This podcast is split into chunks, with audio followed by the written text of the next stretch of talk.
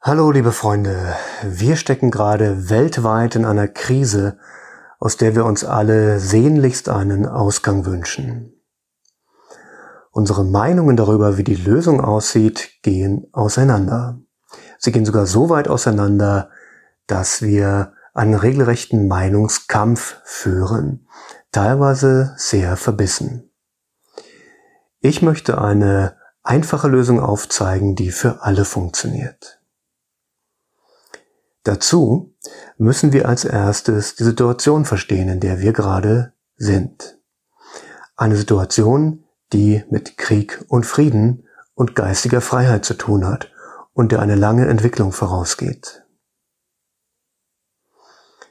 Wir haben in den letzten Jahrtausenden immer wieder Krieg geführt. Und im Krieg ist eines entscheidend. Es gibt keinen Platz für unerlaubte Gedanken. Im Krieg können wir uns nicht lange überlegen, ob wir vielleicht ein besseres Leben haben möchten, ob die Verhältnisse in unserem Land wirklich stimmen, ob die Ordnung, in der wir leben, wirklich richtig ist. Und schon gar nicht können wir laut darüber sprechen.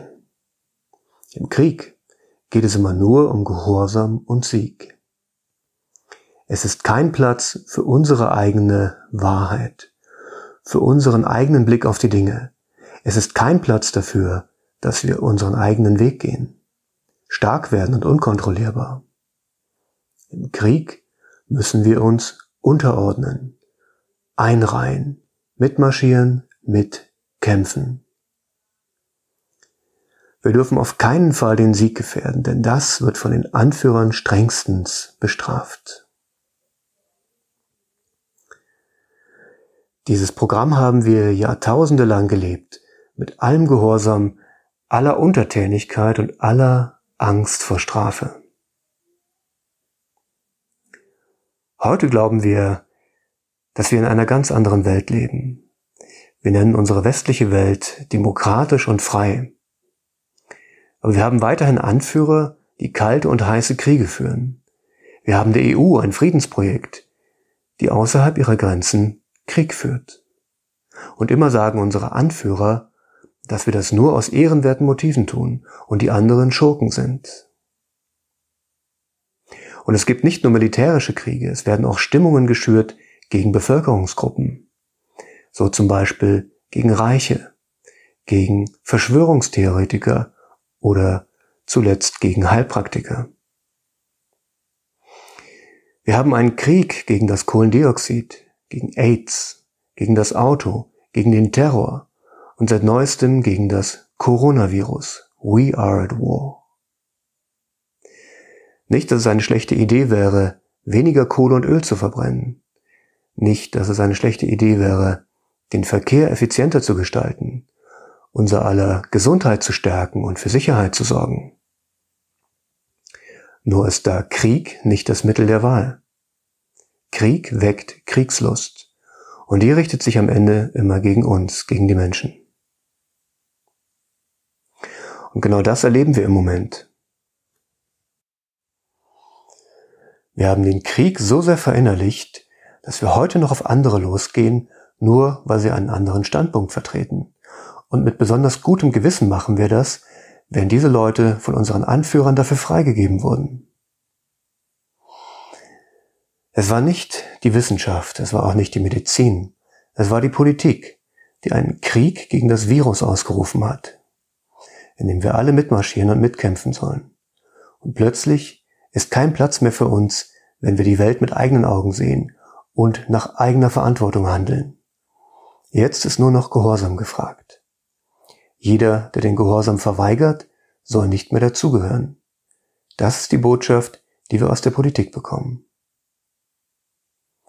Sollten wir nicht vielleicht mal bei uns selbst nachschauen, wo wir unnötigerweise gehorsam sind wo wir uns einseitig informieren, damit wir unsere Gefolgschaftspflicht nicht verletzen? Vor 250 Jahren sagte ein deutscher Philosoph, habe Mut, dich deines eigenen Verstandes zu bedienen. Das war eine Revolution. Denn er meinte damit, stell dich auf die eigenen Füße. Sieh selbst hin, denke selbst, keue nicht die Gedanken anderer wieder. Handle eigenständig. Der Geist dieser Zeit hat unserem Land den Ruf des Landes der Dichter und Denker eingebracht. Der Geist dieser Zeit hat viele berühmte Schriftsteller und Philosophen hervorgebracht. Der Geist dieser Zeit hat eine unglaubliche Wirtschaftskraft ausgelöst. Er hat angestoßen, dass eine große Toleranz sich entfaltet und ein fürsorgliches Miteinander. Und für das alles wurde und wird unser Land weltweit bewundert. Geistige Freiheit hat das möglich gemacht, nicht Gehorsam. Heute haben wir Spitzenpolitiker, die öffentlich sagen, von Menschen, die anders denken als vorgegeben, müsst ihr euch geistig fernhalten. Und wir haben eine Regierung, die uns auffordert, auf keinen Fall unserem eigenen Urteil zu trauen, sondern nur ihr. Wo sind wir hingekommen? Wollen wir uns nicht lieber auf unsere guten Traditionen besinnen? Ein echter Anführer, so das kennen wir heute kaum mehr, glättet die Wogen.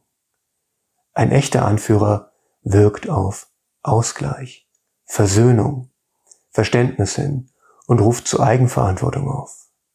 Es gab mal solche Leute. Nelson Mandela war einer. Wie lösen wir jetzt die Corona-Krise? Das ist einfach. Indem wir an allen Fronten mit dem Krieg aufhören. Indem wir Frieden in uns finden, indem wir uns immer wieder mit jedem Atemzug, mit jedem Schritt, in jeder Begegnung auf den Frieden besinnen. Lassen wir uns vom Geist des Friedens erfüllen. Indem wir, wenn wir Menschen mit einer anderen Ansicht begegnen, sie voll und ganz respektieren. Indem wir mit offenem Herzen stehen bleiben, aufrecht und ganz bei uns selbst. Indem wir nicht das Trennende betonen, sondern das Verbindende zwischen uns finden denken, sprechen, handeln wir freundlich und besonnen. Das Virus ist, wie es ist. Viren haben, seitdem es Leben auf der Erde gibt, zu, seiner Entwicklung beigetragen. Sie haben zur Entwicklung unserer menschlichen DNA beigetragen und sie tun es noch. Das Leben mit Viren ist etwas völlig Normales.